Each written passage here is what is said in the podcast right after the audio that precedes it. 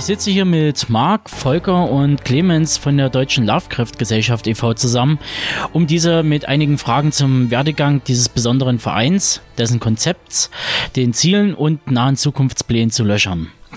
Doch bevor wir ins Detail gehen, würde ich vorschlagen, ihr drei stellt euch eure Lovecraftschen Wurzeln und die Position innerhalb der Gesellschaft vor. Mein Name ist Volker Rattel, ich bin der erste Vorsitzende der Deutschen Lovecraft-Gesellschaft, bin zu Lovecraft im Rahmen meiner Rollenspiel, meines Rollenspielhobbys gekommen äh, vor vielen, vielen Jahren. Und ähm, von da aus natürlich auch mit der Literatur von Lovecraft und den anderen Autoren dieser Zeit in Berührung gekommen. Äh, ich bin Marc Mayburg, bin der zweite Vorsitzende der Lovecraft-Gesellschaft, ähm, bin auch übers Rollenspiel an Lovecraft gekommen und die Gründung des Vereins ist auch durchs Rollenspiel entstanden, durch ein Fanmagazin, welches wir vor ein paar Jahren gegründet haben.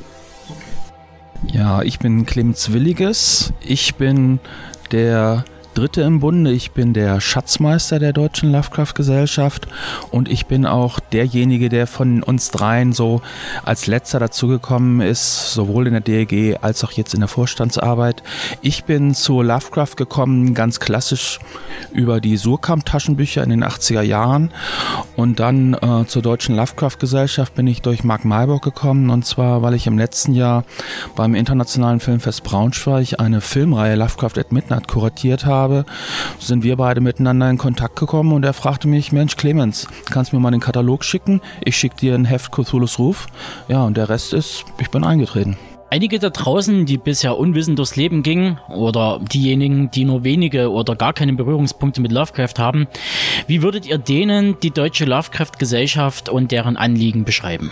Also die Deutsche Lovecraft-Gesellschaft ist zunächst einmal ein Verein, der all denjenigen einen Raum geben möchte, die sich mit Lovecraft aus welchen Gründen auch immer auseinandersetzen, sei es, dass sie vom Rollenspiel kommen, sei es, dass sie von der Literatur kommen, von Film, Musik äh, oder sonst irgendwelchen Werken. Und diese Begeisterten ähm, der Literatur und auch den anderen Autoren ähm, können sich in dem Verein äh, austauschen. Wir haben ein gemeinsames Forum, wo viele Interessierte miteinander sprechen können, ähm, aber auch Veranstaltungen wie jetzt das Ritual dazu nutzen, ihrem, ihrem Hobby und ihren Interessen nachzugehen.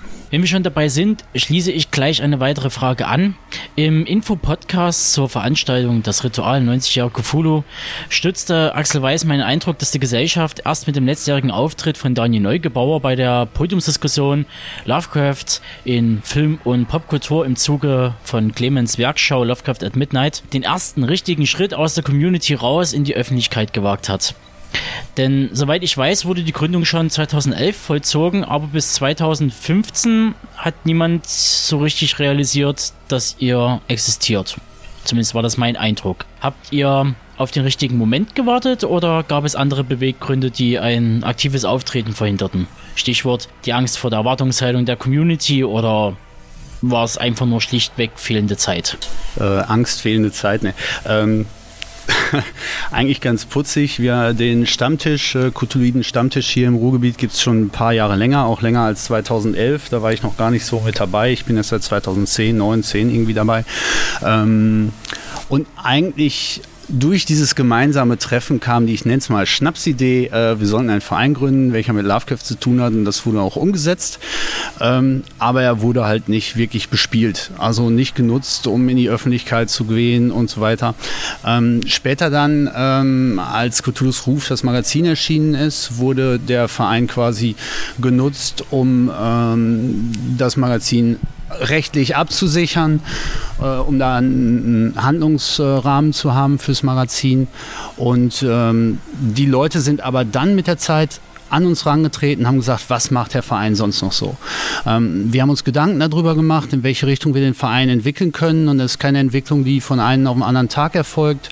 Äh, das braucht dann halt eins, zwei Jahre, bis man sich entschieden hat, wir haben die Ressourcen, wir haben Leute, Interessierte, die sich auch bewegen möchten äh, in Vereinsarbeit und haben den ersten Schritt halt auf dem Festival gemacht und haben gesagt, da äh, schicken wir jemanden hin vom Verein, der da mal sprechen kann und sich mal vorstellen, um halt auch ähm, die Leute halt ins Boot zu holen und an die DRG heranzuführen, ähm, um da ein großes Dach zu schaffen für alle Lovecraftschen Interessensgebiete.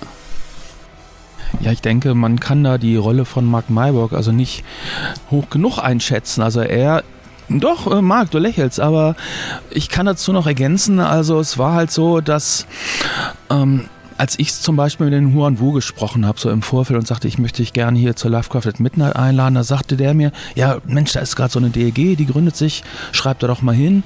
Und irgendwie ich habe verschiedene Kanäle versucht, um was zu entdecken, habe dann mal gesehen, da war irgendwie ein Blog-Eintrag von 2011 und so, aber der einzige, den ich wirklich erreicht habe und der also sagte, ja klar, da müssen wir unbedingt hin und müssen uns vorstellen auf der Podiumsdiskussion war eben der Marc.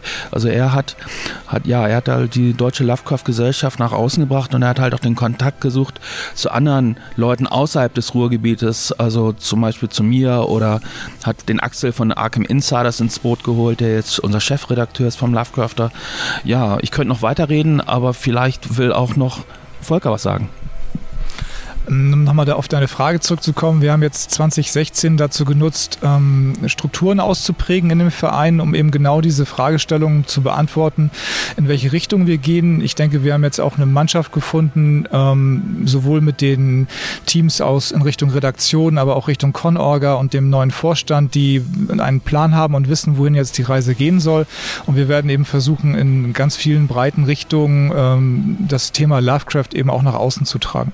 Sei es jetzt jetzt in Veranstaltungen wie das Ritual, sei es in Veranstaltungen wie einer Rollenspielconvention oder anderweitigen Lesungen. All das sind Dinge, die wir jetzt in der nächsten Zeit äh, angehen werden. Wenn man den Webauftritt der Gesellschaft besucht, wird man schnell auf die Förderprojekte wie den Biography Podcast Arkham Insiders oder das kunstvolle Compendium Encyclopedia Necronomica aufmerksam. Wie darf man sich die Förderung vorstellen? Äh, geht es bei euch eher in Richtung Social Marketing oder um eine Art Schirmherrschaft, die Projekte finanziell unter die Arme greift?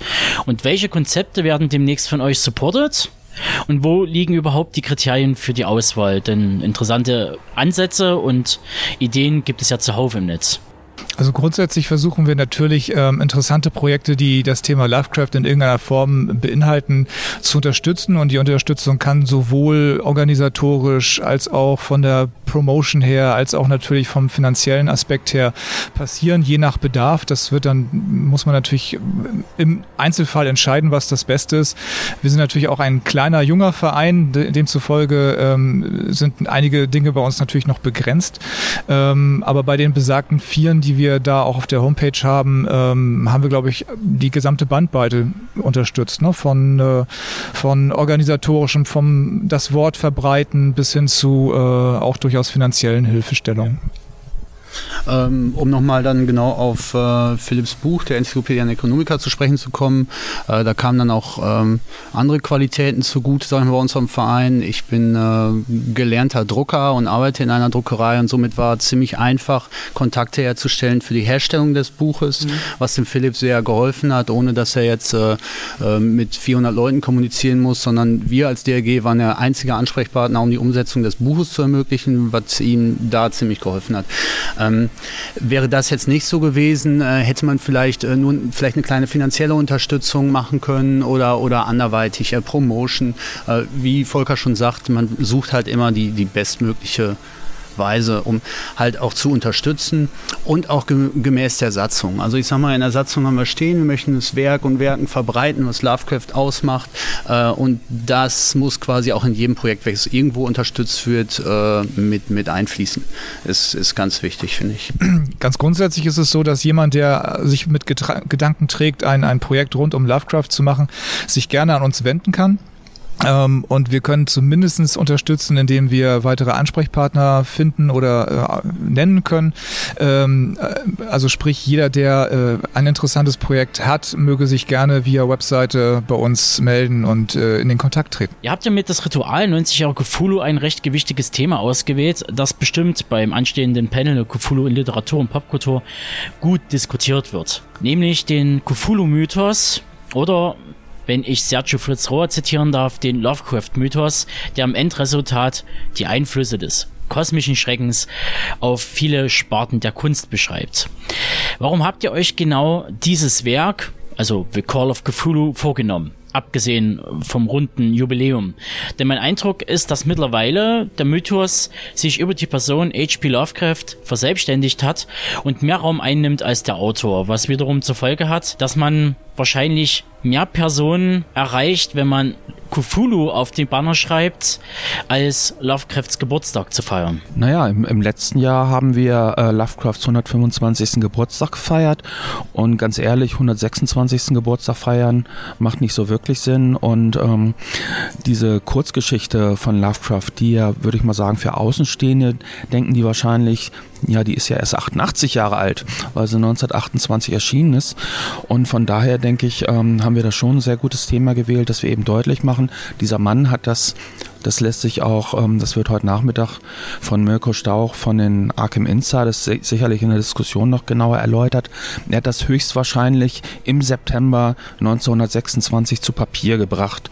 Und ähm, die Geschichte an sich ist schon wichtig, weil sie eben nicht nur in der Popkultur, ich weiß, deine Frage zielt wahrscheinlich auf Pushen und auf ähm, Plüsch-Cthulhus, aber er hat halt schon mit dieser Figur auch wirklich ja einen der letzten großen Mythen auch der Literaturgeschichte geschaffen, der eben bis heute neue, neue Autoren ähm, zu Werken inspiriert. Und ähm, auf diese Weise, denke ich, ist das auf jeden Fall ein Thema, das wir feiern müssen.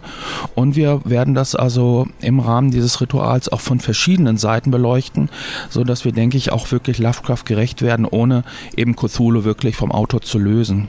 Komplett. Obwohl natürlich, wie du richtig sagst, ähm, Tendenzen dazu bestehen. Ja, ich mag auch äh, Tentakel auf Handtüchern und Pushen.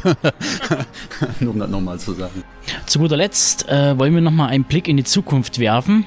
Mich würde interessieren, ob ihr weitere Gesellschaft-Events in Richtung dem Ritual geplant habt. Wenn ja, wann, wo und wie? Und wo kann man euch ansonsten antreffen? Also sprich Cons, Feste und andere Veranstaltungen. Ähm, ja, äh, wir versuchen da so ein wenig ein Netzwerk quasi zu spannen, äh, deutschlandweit vielleicht noch weiter. Im Moment versuchen wir es in kleinen Rahmen, dass verschiedene Stammtische äh, über Deutschland verteilt ähm, quasi Anlaufstelle sind für DLG-Mitglieder oder für Interessierte, die einfach da hingehen können und sagen, hier sind Gleichgesinnte, mit denen kann ich mich über die Themen unterhalten, die haben da auch Interesse dran. Das ist erstmal so ein, so ein Punkt, äh, den wir angehen wollen hier im Ruhrgebiet. Wie gesagt, ist schon etwas länger der Stammtisch. Äh, mal sind fünf Leute da, manchmal auch an die 20. Und ähm, in, in Berlin gibt es einen, in München, im hohen Norden wird auch gerade einer etabliert. Und äh, da würden wir uns wirklich wünschen, wenn da mehr Interessenten einfach mal vorbeikommen gucken. Also äh, da beißt keiner und keiner peitscht mit dem Tentakel. Ähm, also würde ich sagen, das ist erstmal das erste Ziel, welches äh, ja, gesteckt haben. Genau. Wir hegen halt die Hoffnung, dass sich aus diesen Stammtischen, dieser, dieser lokalen, den lokalen Gruppen von äh, Lovecraft-Interessierten dann eben solche Dinge auch äh, herauskristallisieren, wie das Ritual, aber auch wie eine Lesung beispielsweise von, aus Lovecrafts Werken ähm, oder irgendwelchen anderen Autoren-Dingen. Äh, der zweite Punkt, an dem man uns live treffen kann, wird mit Sicherheit nächstes Jahr die Anrufung werden. Ähm, der geistige Nachfolger der deutschen Cthulhu Convention. Das ist natürlich eher was für Rollenspieler, ähm, aber es wird ähm, die größte Rollenspiel, deutsche Cthulhu Rollenspiel Convention des Jahres in, im deutschsprachigen Raum werden. Und ansonsten ist äh, erste Anlaufstelle unser Forum auf der Webseite deutsche Lovecraft-Gesellschaft.de. Dort gibt es auch eine äh, Benutzerkarte, auf der man halt sehen kann, wo der nächste Stammtisch ist, wo der nächste, wo das nächste Mitglied möglicherweise wohnt. Und das ist auf jeden Fall eine gute erste Anlaufstelle, um mit dem Verein in Kontakt zu treten. Nun denn, da bedanke ich mich erstmal recht herzlich bei euch dreien, dass ihr euch die Zeit genommen habt, mir die eine oder andere Frage zu beantworten, etwas Licht ins Dunkel zu bringen und den Status der quasi Geheimgesellschaft auf einen neuen Stand zu bringen. Sehr gerne, vielen Dank. Ja, wir bedanken uns auch bei dir. Ja, vielen Dank, Tobi. Und das mit der Geheimgesellschaft seit 2015 nicht mehr, ne? Danke, ciao.